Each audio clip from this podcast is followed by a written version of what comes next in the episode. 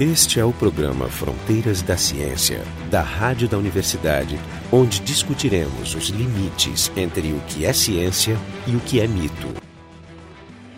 A teoria do Big Bang descreve um universo em expansão onde tudo se afasta de tudo. Por outro lado, a gente sabe que a Terra não se afasta sistematicamente do Sol, o Sol não se afasta do, do centro da nossa galáxia.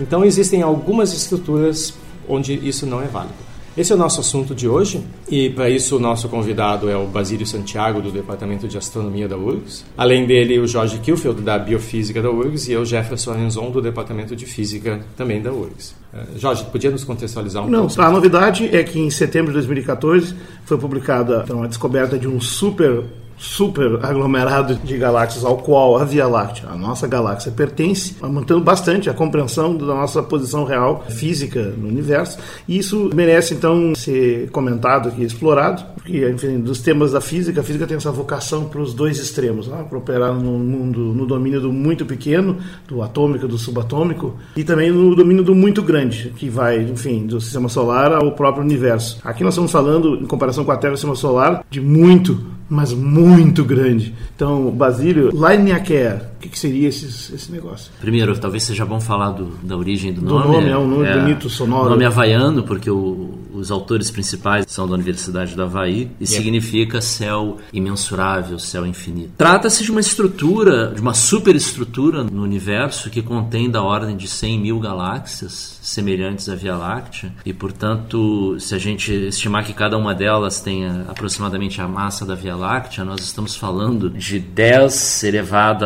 17 potência de massas solares. Então, isso Muito seriam 100 grande. mil trilhões de massas solares. Agora se tem essa compreensão de, do real tamanho dessa superestrutura, mas até, até pouco tempo se tinha uma, uma imagem diferente. Qual é essa imagem? É, o que acontece é que a distribuição de galáxias no universo ela é não homogênea, ou seja, elas se aglomeram. E elas se aglomeram em diversas escalas. Então, se a gente for começar a menor escala de aglomeração, por exemplo, é um grupo de galáxias. E a nossa Via Láctea pertence ao grupo local de galáxias que tem algumas dezenas de galáxias. Aí você tenho que tem dizer que a única interação relevante, no caso de galáxias, é gravitacional. é a gravitacional, Embora exatamente. elas troquem fótons, isso é irrelevante. É, as galáxias do grupo local, por exemplo, estão coesas em função da atração gravitacional e por isso a distância entre elas não está aumentando, elas não estão se distanciando como ocorre com outras galáxias em função da expansão do universo. O nosso grupo local não tem galáxias que colidiram entre si. Até isso vem acontecendo,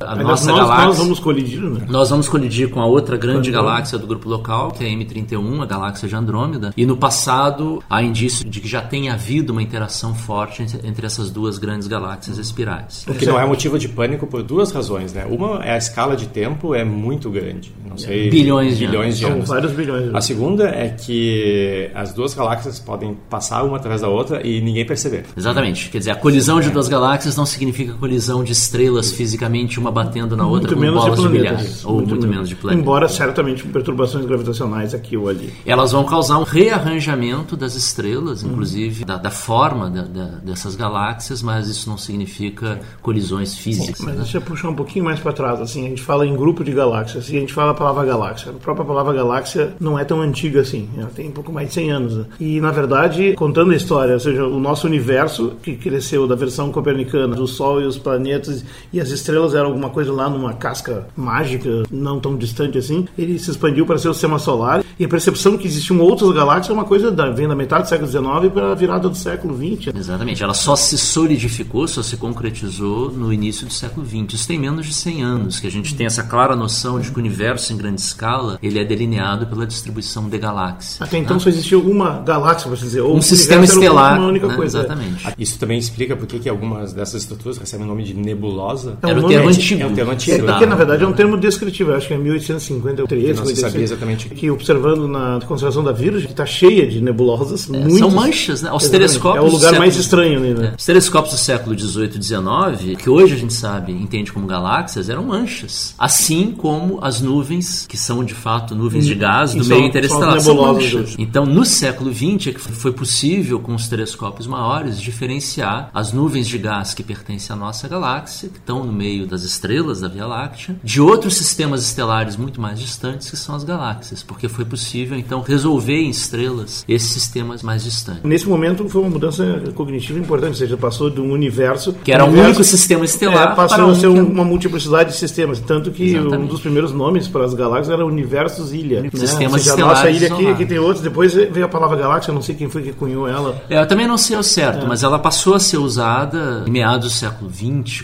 para realmente caracterizar.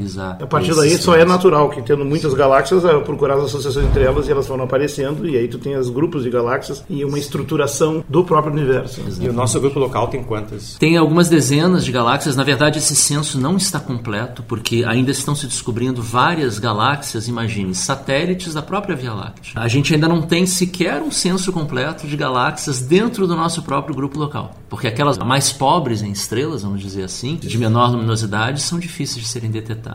Mas é claro que a gente consegue delinear as grandes estruturas do cosmos com galáxias luminosas, como a Via Láctea, como a galáxia de Andrômeda. E a gente sabe que a grande maioria dessas galáxias está se afastando umas das outras, de acordo com uma lei famosa, a lei de Hubble, que diz que a velocidade de afastamento entre duas galáxias é proporcional à distância entre elas. Se a gente consegue medir a distância de uma galáxia por algum método independente, a gente tem como prever a velocidade com que essa galáxia se afasta de nós. Aí a gente vai no telescópio e faz uma medida dessa velocidade e vê que as duas coisas não batem. Porque além da velocidade de recessão, que a gente chama, de afastamento devido à expansão do universo, que é a velocidade de Hubble, descrita pela lei de Hubble, existe um componente de velocidade que a gente chama de velocidade peculiar. E ele é induzido pela ação gravitacional da matéria em volta de cada galáxia. Então é por isso, por exemplo, que a galáxia de Andrômeda não está se afastando da gente. Porque sobreposta à eventual velocidade velocidade de Hubble que haveria, dada a distância que nos separa de Andrômeda, existe uma velocidade peculiar que é Própria. devido à atração gravitacional mútua entre estamos em rota de colisão. Por isso que nós estamos nos aproximando e não nos Tá, mas isso eu não entendo. Por exemplo, eu, eu pego objetos dentro do sistema solar. Eles têm órbitas complexas. Em algumas épocas do ano eu vou ter objetos que se aproximam da gente ou objetos que se afastam da gente. Por que, que eu não posso ter, por exemplo, uma galáxia? Caso Andrômeda está se aproximando, mas eu poderia ter uma outra galáxia dentro dessa essa região está se afastando. Então a gente compensa, elimina essa componente da, da recessão e ainda assim sobra um movimento de, de afastamento. Isso acontece. Como é que a gente decide se essa, que essa galáxia faz ou não parte do grupo local? Porque pode ser que essa velocidade que ela está se afastando seja simplesmente um movimento que vai até uma certa distância e depois volta porque tem uma órbita, a órbita interna. Exatamente. Como é que a gente distingue uma galáxia que simplesmente se afasta momentaneamente e depois volta de uma que realmente está se expandindo? Jefferson, a sua pergunta é ótima, porque na verdade a gente, dependendo da galáxia, a gente não distingue. Isso na verdade é uma outra fonte de incerteza sobre onde estão os limites do grupo local. No fundo, esse você está dizendo. Isso. Nunca tem como definir direito. A gente teria, é, na verdade, um processo é, lento e gradual de construção. Para a gente responder essa pergunta para cada galáxia individualmente, a gente tem que conhecer a velocidade de afastamento dela observada, a gente tem que conhecer a massa do grupo local, ter uma ideia, usando a dinâmica física, de gravitacional, ter uma ideia de como seria a órbita dessa galáxia, e aí ver se essa órbita leva ela de volta para o centro do grupo é, local, é, no tempo finito da, ou não. da velocidade de escape que a gente tem aqui na Terra. É usuário escape galáctico. É. Então, há várias galáxias que estão, digamos, numa região limítrofe do grupo local e que tem uma velocidade de afastamento, a gente não sabe se essa velocidade é dominada pelo efeito gravitacional, fazendo com que ela orbite dentro do grupo local, ou se já tem um componente aí de recessão da expansão do universo que é dominante. A gente às vezes não sabe. Sem isso. falar no fato né? também já comprovado de que é só estimando a massa de tudo que tu, digamos, tem informação luminosa, ou seja, daqueles que tu de fato consegue detectar, jogando isso nas equações não bate e você precisa lançar mão de conceitos como matéria escura. Tem mais matéria, a gente já discutiu. Mas, enfim, então a determinação do grupo local, que é a nossa vizinhança mais próxima, o nosso Sim. bairro, é um grupo local que tem Andrômeda e algumas outras galáxias. Tem um outro gruro que já é um super aglomerado, ou é um aglomerado, né? ou super aglomerado, que é o da Virgem. De Virgo, né? isso. Virgem, é o aglomerado é, de galáxias mais próximo. Isso, que aliás foi, de certo modo, está na origem do conceito de galáxia, precisamente porque é uma concentração bastante fácil de ver. O telescópio já no, em meados do século XIX foi observado, então, como nebulosas. Como depois, nébula. Nébulas, depois é. essas nebulosas foram, então, consideradas universos ilha ou galáxias. E a novidade é que o grupo da Virgem, o qual era considerado separado, o nosso aglomerado aqui, nosso o super grupo local, local, não sei. Agora nós estamos juntos. Nós não pertencemos ao aglomerado de galáxias da Virgem. Não, mas o nosso, Nós estamos no mesmo nosso cluster, super junto com aglomerado eles, nos reunimos finalmente em Laniakea. né? Pode nos dar as escalas? Por exemplo, o nosso grupo local, qual é o, o diâmetro dele em anos-luz? Ele tem da ordem de um diâmetro de 3 milhões de parsecs. Em anos-luz, É isso 10 representa uns 10 milhões de anos-luz. É, um né? parsec é equivalente a 3,26 anos-luz. É interessante porque o parsec é uma medida baseada exatamente no que se mede. Assim como nebulosa é uma descrição É. do que se vê, o parsec é paralaxe por segundo. É um segundo de arco De paralaxe. que aliás é uma distância, e parece muito 13,26 anos-luz, mas é menor que a distância da estrela mais próxima. No contexto cosmológico que a gente está falando, a gente já mede as distâncias em megaparsecs. Mas E a distância do, do nosso aglomerado local até o de Virgem São 15 milhões de parsecs, aproximadamente. são Então, cinco vezes o, o, o diâmetro, diâmetro do nosso do grupo. nosso grupo local. E o aglomerado da Virgem é maior do que o grupo local, ele tem centenas de, de galáxias, mas distribuídas num diâmetro que também não é muito maior do que o nosso grupo local, da ordem Até de 3 talvez megaparsecs. existe o aglomerado da Virgem, que é esse que se vê inclusive ao telescópio, e existe o supercluster, o superaglomerado da Virgem, ao qual aí, é, que eu estava vendo, né, Já se sabia- e a Via Láctea fazem parte. Exato, Aí já se sabia que a gente pertencia a um superaglomerado, inclusive esse superaglomerado tem uma característica planar, ele já foi chamado de eh, plano supergaláctico. Parece uma lente, assim, né? Inclusive tem um conjunto de coordenadas, um sistema de coordenadas que é baseada nesse plano preferencial, é o chamado plano supergaláctico. Provavelmente ele tem uma velocidade de rotação que produz esse achatamento. Na verdade- Ele tem um plano e tem também um halo. Tem uma tem história tá, em torno dessa questão do plano supergaláctico, porque uma das primeiras determinações de matéria escura, de que deveria haver matéria escura no universo, veio justamente por Vera Rubin na década de 50. Ela mediu a rotação das galáxias nesse plano supergaláctico e viu que as velocidades eram muito altas, o que supunha mais matéria do que a gente vê, que é exatamente o contexto em que se propõe a matéria Isso escura. já nos anos né? 50. É, foi uma das primeiras determinações em escala de superaglomerados. Porque as primeiras determinações de matéria escura vêm com Zwick na década de 30, Fred Zwick, mas no um contexto de um único aglomerado de galáxias. Não num contexto maior de um superaglomerado de galáxias E na como o época- plano superaglomerado. Então, à medida que vão se acumulando dados né, de galáxias com distâncias conhecidas, então esse artigo de setembro agora desse ano, do Brent Tully, colaboradores, eles usaram seis métodos diferentes de determinação de distância de galáxias até centenas de milhões de parsecs de distância. Então, como eu disse, conhecida a distância, você pela lei de Hubble infere a velocidade com que elas de- deveriam estar se afastando da gente. Aí você compara com a velocidade medida, o redshift, né, o desvio para o vermelho do espectro de cada galáxia, você tem a medida do movimento peculiar. Então, o que, que eles fizeram? Era a velocidade própria de cada Exatamente, que é devido à gravidade. Então o que, que eles fizeram? Eles mapearam em três dimensões a distribuição de velocidades peculiares dessas milhares de galáxias, quase 10 mil galáxias. Com base nesse mapeamento, eles viram que existe um movimento coerente numa escala de 160 milhões de parsecs, que então essas galáxias que estão nessa estrutura, que compartilham dos seus movimentos pe- peculiares, é o que hoje então foi batizado Laniakea. Quer dizer, uma estrutura muito maior do que o superaglomerado local, o plano supergaláctico, que era conhecido já há mais de 50 anos. Uma forma de visualizar talvez essa coisa das duas velocidades se, se combinando vetorialmente. Seria da expansão e do movimento próprio ou peculiar. Você pensar assim, quando um objeto explode, dois fragmentos que estão unidos, por exemplo, um cabo, você vai ver, todos vão ser jogados radialmente eh, a partir fora, do ponto né? da explosão, mas aqueles dois pedaços unidos pelo cabo vão girar um em torno do outro, independente daquele. E essa velocidade peculiar então, é a mesma coisa. Na verdade, o cabo é a, a gravitação. É, seria a se- gravidade, faria o papel da de gravidade aí, né? A novidade, então, você tem nosso sistema solar dentro da nossa galáxia, a nossa galáxia dentro do grupo local. O grupo local pertencendo a um superaglomerado que inclui o, aglome- o aglomerado, ou cluster da Virgem. Da Virgem, que Mas é o mais a- próximo. E esse Laniakea agora nos reúne três Três que é superaglomerados. Hidra Centauro, que é onde estaria o ponto de atração, gravitação, centro de massa desse sistema, que chamam de grande atrator, outro nome arrepiante, né? E Isso veio na década de 80, E o superaglomerado do Constelação. Indus, é. Então são dois aglomerados e são referências às constelações onde tu observa eles. Exatamente. Então agora, ah, mas isso aqui não são todos os superaglomerados. Se estima quantos superaglomerados tem no No universo? Ah, eu nem saberia te não dizer. tem um número certo, mas assim, Não, é, a gente tem, é, inclusive o artigo do, da Nature, e, está na internet isso, está já na Wikipedia. Você legal. vê é, imagens né, em que tem esses três que hoje formam, agora a gente sabe que forma a Laniakea pela coerência dos movimentos peculiares, mas existem outros, como por exemplo o Coma Supercluster, que contém o aglomerado de Coma, que é um aglomerado muito rico de galáxias. Existe o- a superestrutura de Hércules. Eu não sei de cabeça, eu o teria relógio, que ver aqui. o né?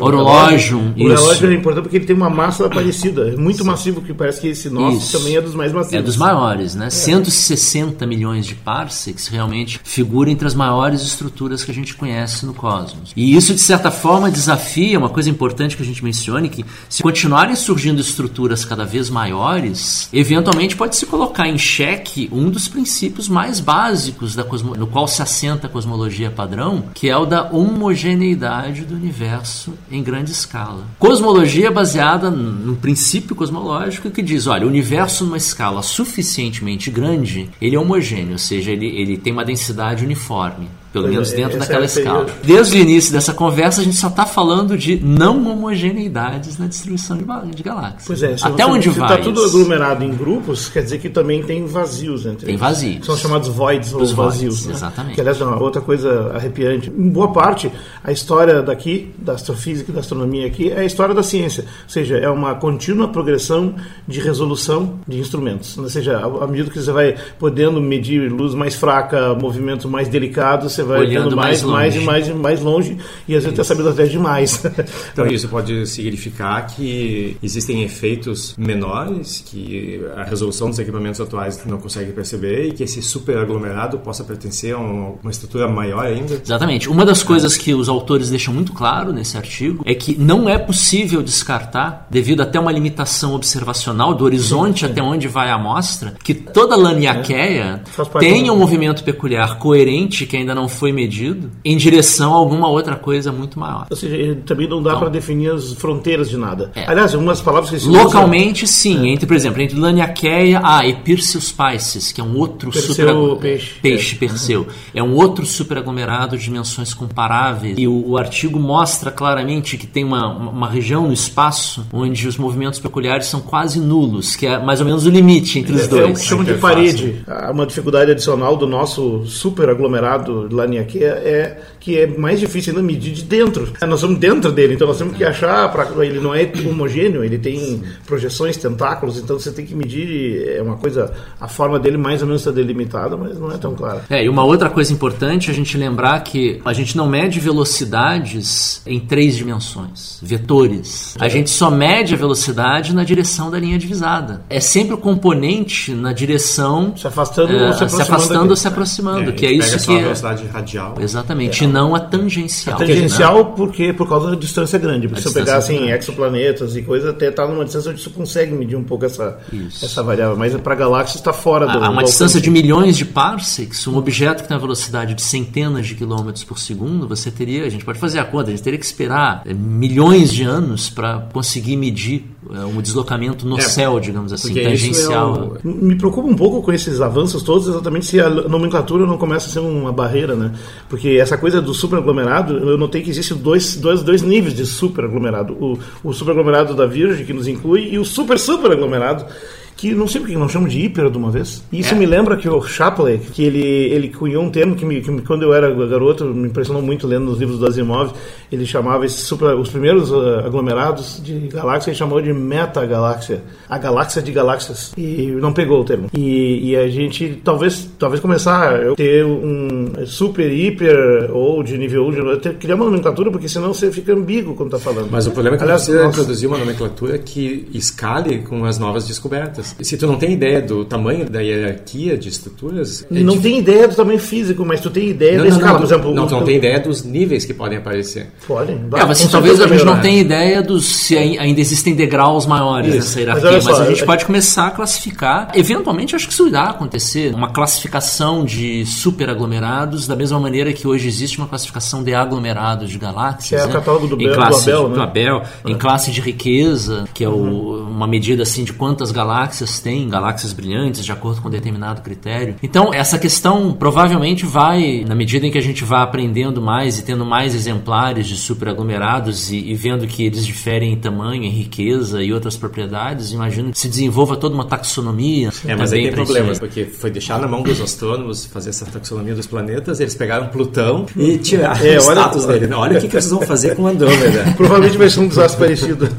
Então, pensando assim, que tu tem então o grupo local de galáxias, que é de centenas, não, dezenas de galáxias. Nós o temos, grupo local tem Nós dezenas, temos o aglomerado, o aglomerado é mais que grupo. Tem o aglomerado da Virgem, o cluster da Virgem. O superaglomerado da Virgem nos inclui. O plano supergaláctico. É. Agora, esse superaglomerado da Virgem, junto com o Hidra, Centauro e o Indo agora somos um super super aglomerado, que é Laniakea. Esse Laniakea, esse hiper ou super super aglomerado, está se movimentando, inclusive, tem um movimento próprio também, em direção ao superaglomerado que a gente falou antes, de Shapley. Né? É, eu, eu acho que não é uma... É, um é, é, esse, porque eu entendi, esse movimento ainda não é muito não tá bem tá muito claro. Definido. Exatamente, porque o movimento peculiar a gente mede, de certa forma, falta um ponto zero, digamos aí, desses movimentos. Começa a sugestão. Em função da limitação do nosso, do nosso volume, né? Hum.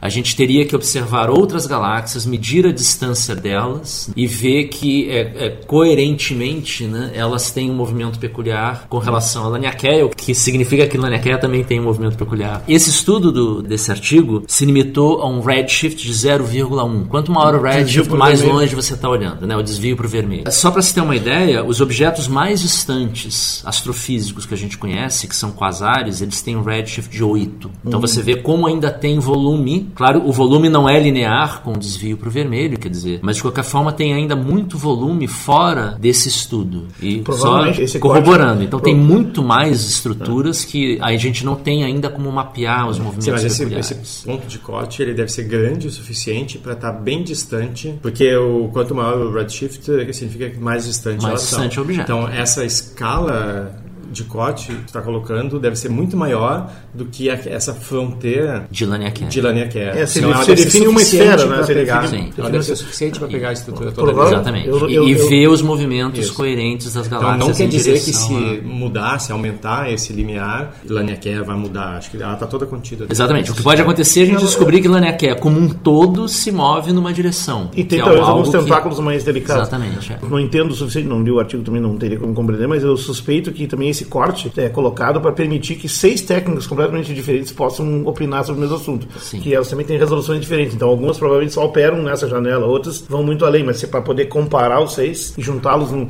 num, estudo que, na verdade, é uma meta-análise, né? Sim. É um negócio bem bacana. Combina trabalhos de muitos autores. Na verdade, essas seis técnicas, algumas se aplicam a distâncias menores, outras a distâncias maiores, como as supernovas do tipo 1A. Tá, elas têm que se complementar. E elas têm que se complementar e toda. E, e na verdade, você tem que conciliar a necessidade de ter uma amostra homogênea, que você conhece os, os vieses da amostra, com a necessidade de ter uma amostra suficientemente grande. Então, o ideal seria ter uma amostra que tivesse só um método de determinação de distância. Porque quando você começa a misturar os métodos, pode haver um viés de um método de determinação com relação ao outro. Mas se você usar um único método, você tem uma amostra muito menor do que as 8 mil, 9 mil galáxias, até o redshift de 0,1. Certamente não daria para afirmar com toda essa certeza. Bom, a gente já está sem ar aqui, né? Quer dizer, já estamos sem poder respirar com a grandeza dimensional desse negócio aí. Já falamos das vizinhanças da, da nossa megalópole, nesses né? quatro outros super, super ou hiper aglomerados. E agora vamos pular para o universo, já que estamos tão perto, né? Ou ainda não estamos perto, né?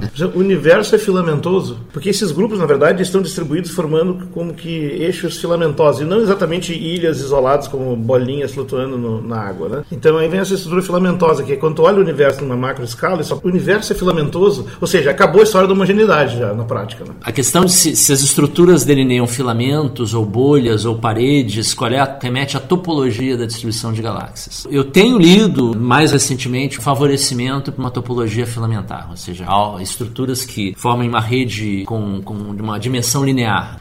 Existem contra-exemplos de grandes paredes que são estruturas bidimensionais ou de bolhas e voides, inclusive, que têm uma, uma aparência mais esférica do que uh, algo permeando um conjunto de filamentos, né, que seria um conjunto de tubos. Então, essa é uma discussão uh, que eu diria que ainda não é totalmente consensual. A questão da, da homogeneidade em grande escala, eu diria que ela não está também totalmente resolvida. Quer dizer, o princípio cosmológico afirma que existe uma escala suficientemente grande em que, se eu fizer uma análise em diferentes pontos do universo, mas nessa escala, eu vou ter sempre as mesmas propriedades do universo. Então, é homogeneidade nesse sentido. Mas, se eu me posicionar a um bilhão de parsecs de distância e pegar um volume suficientemente grande, eu vou ver estruturas semelhantes à Laniakea uh, e, e esses outros hiperaglomerados que a gente conhece na nossa visão. Haverá um limite, sim. Haverá um limite. Ou seja, se espera ver esse limite. Mas tem, por exemplo, quem propõe que as estruturas do universo não tenham uma, uma escala máxima de tamanho, que é o caso é de um fractal. Né? O fractal é algo que você ele tem, ele existe em grande escala, uma estrutura, mas ele, essa estrutura se repete Isso, em pequena ele tem, escala. Ele não tem né? uma escala característica. Exatamente. Uma dimensão fracionária. Então tem gente que advoga, eh, são minoritários, digamos assim, advoga uma estrutura em grande escala, fractal, e aí o universo não seria homogêneo. Mas a, a heterogeneidade que a gente percebe é porque a nossa observação se limita ao, ao volume que é parte do, do universo observável, mas ainda assim no visível. No momento que a gente inclui confirmada a existência da matéria escura, e que não seja alguma outra teoria maluca, que realmente seja matéria,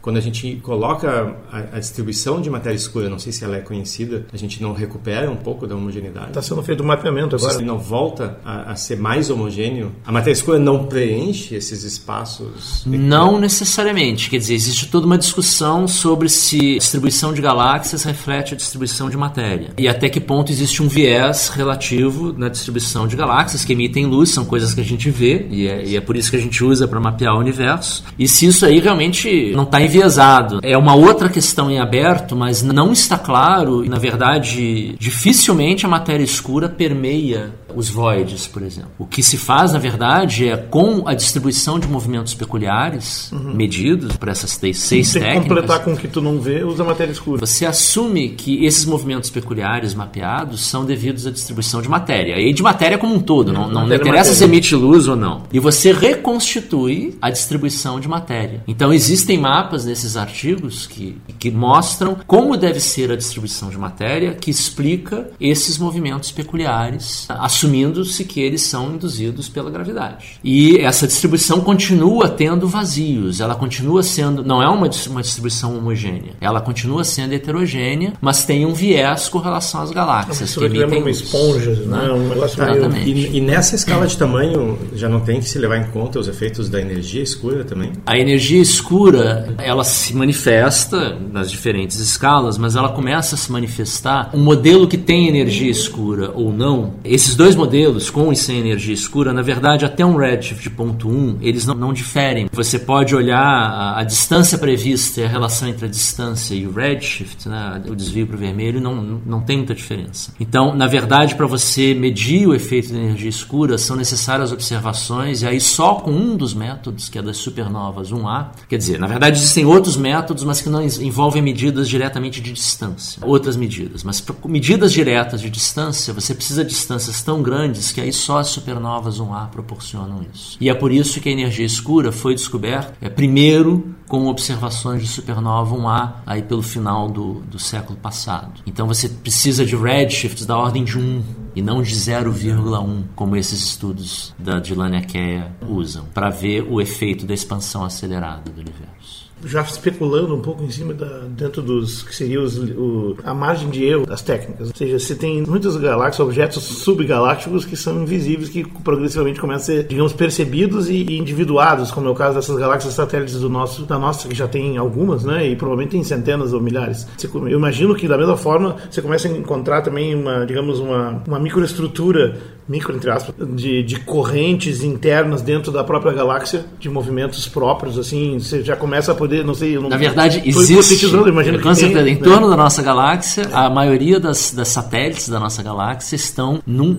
plano, aparentemente. Um plano deles. Um né? super plano, quer dizer, um super plano que comparado com o Laniakea, obviamente, é um É, microplano. mas é, enfim, é, é. agora falando da estrutura da nossa galáxia, a o sistema de satélites aparentemente é planar. E em Andrômeda, que é a nossa eh, vizinha grande mais próxima, que também tem um grande sistema de galáxias satélites, anãs, em torno dela, também existe uma, uma estrutura extensa com algumas. Aí nós estamos falando da ordem de algumas centenas de kiloparsecs. Não, não estamos mais na, na escala do megaparsec, do milhão, mas estamos na, na, na escala do, do milhar de parsecs. Aí nós né? estamos dentro da nossa galáxia. Exatamente. É, ou dentro do grupo local. Dentro do né? grupo- A distância de nós, a Andrômeda, são 700 kiloparsecs, menos de um megaparsec. Um milhão e meio. E essas duas galáxias têm realmente subestruturas, né?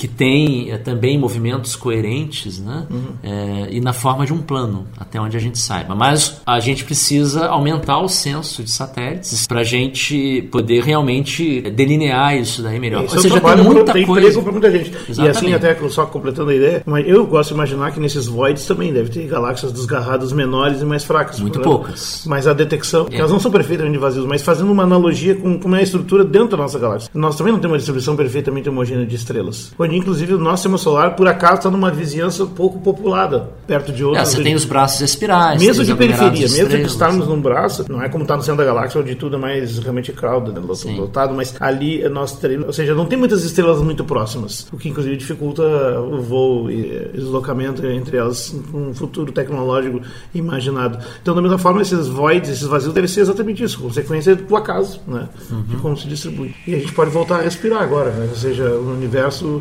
é complicado mesmo. Então esse foi o Fronteiras da Ciência, hoje falando sobre essa hiper mega estrutura que é o Laniakea. Estiveram hoje aqui o Basílio Santiago, do Departamento de Astronomia da URGS, o Jorge Kilfield, da Biofísica da URGS, e eu, Jefferson Renzon, do Departamento de Física da O URGS. programa Fronteiras da Ciência é um projeto do Instituto de Física da URGS, técnica de Gilson de Césaro e direção técnica de Francisco Guazelli.